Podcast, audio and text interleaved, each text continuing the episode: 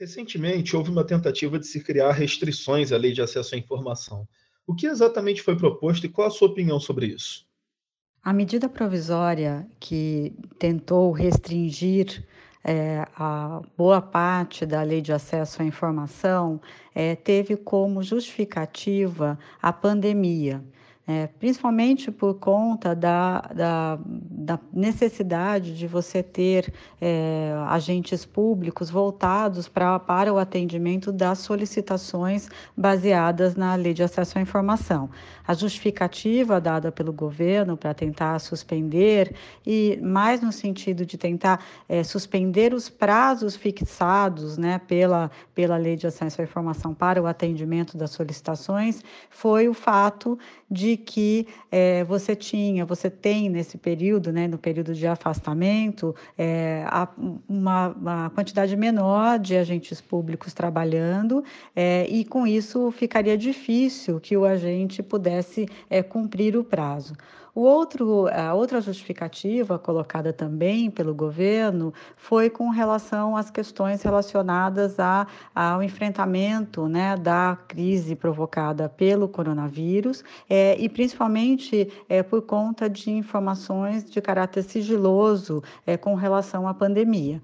Então, é, toda essa justificativa foi colocada é, como pretexto para se suspender né, o parte dessa, dessa lei tão importante para a transparência. Dispositivos como a Lei de Acesso à Informação ajudam a dar transparência às ações do governo. Qual a necessidade de garantir que isso não se perca? A lei de acesso à informação é fundamental nesse papel é, e tem como papel e objetivo de dar transparência a todas as ações é, do governo. É, ela é fundamental porque ela garante, como previsto na Constituição, é, o direito ao cidadão do acesso a informações é, que são de interesse público e precisam ser é, levadas a público.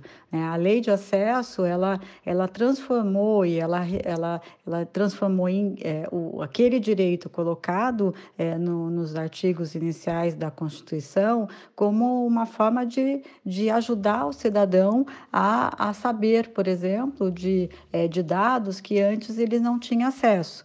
Então, é importante que nós é, é, validemos essa lei, que nós continuemos a, a exigi-la, né, a exigir que o cumprimento dela seja feito de fato, conforme previsto, é, porque o acesso à informação é um direito do cidadão e é importantíssimo para é, que todos tenham é, conhecimento dos fatos governamentais, dos atos governamentais, em, em todos os momentos, principalmente em momentos de pandemia, como que nós vivemos. Na sua opinião, até agora, qual o saldo que a Lei de Acesso à Informação trouxe desde a sua implementação? O saldo, é, desde a implantação né, da Lei de Acesso à Informação, é bastante positivo, embora ainda muitos é, não tenham ainda é, condições de acessá-la, né, e de, de, entender também as informações que, que são requisitadas, né, e acessar essa informação de fato.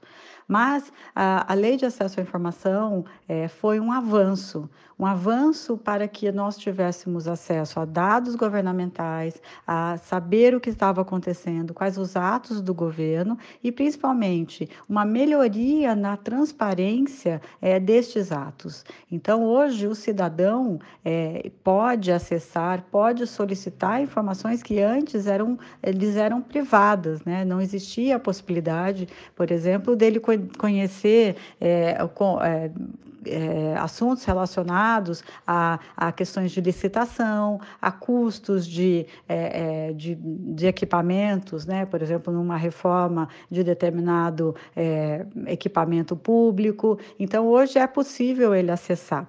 É claro que desde a sua, é, da sua implantação, é, muito tem se conquistado, muito tem se avançado, mas a gente precisa avançar ainda mais principalmente é, informando o cidadão que ele tem esse direito. Né, que esse direito está previsto na Constituição, existe uma lei que regulamenta esse direito, então ele precisa é, é, saber também como utilizar esse direito para que ele tenha acesso às informações pertinentes e que são necessárias para o conhecimento de todos os atos governamentais. Patrícia, apesar desses dados estarem disponíveis pela plataforma digital, o acesso muitas vezes é difícil, fazendo com que o cidadão comum não consiga é, conhecer esses números. Há uma forma de simplificar esse processo e como isso poderia ser feito? Essa questão é crucial, né? Passa por uma, uma possibilidade, uma necessidade de educação do cidadão. Educação do cidadão para a democracia, educação do cidadão para que ele valorize esse acesso à informação como um direito seu. E também é, educação de uma maneira como um todo, né? porque você pega a, a, a interpretação desses dados, ela não é algo tão simples assim. É difícil você entrar numa planilha é, que mostra alguns custos, mostra algumas informações, sem você conseguir interpretar aquele conteúdo. É um processo, eu acho que nós estamos hoje né, e, e, é, muito melhores do que estávamos ontem, mas muito ainda a, a, temos muito ainda a fazer para fazer com que esse, é, esse dado público disponível né, e, e a partir da, dessa lei de acesso à informação seja é, realmente chegue para a população, chegue para o cidadão. Qual o papel do cidadão na hora de fiscalizar os atos dos governos? O papel do cidadão como fiscal né, dos atos governamentais é fundamental. Faz parte do seu direito e também do seu dever como cidadão.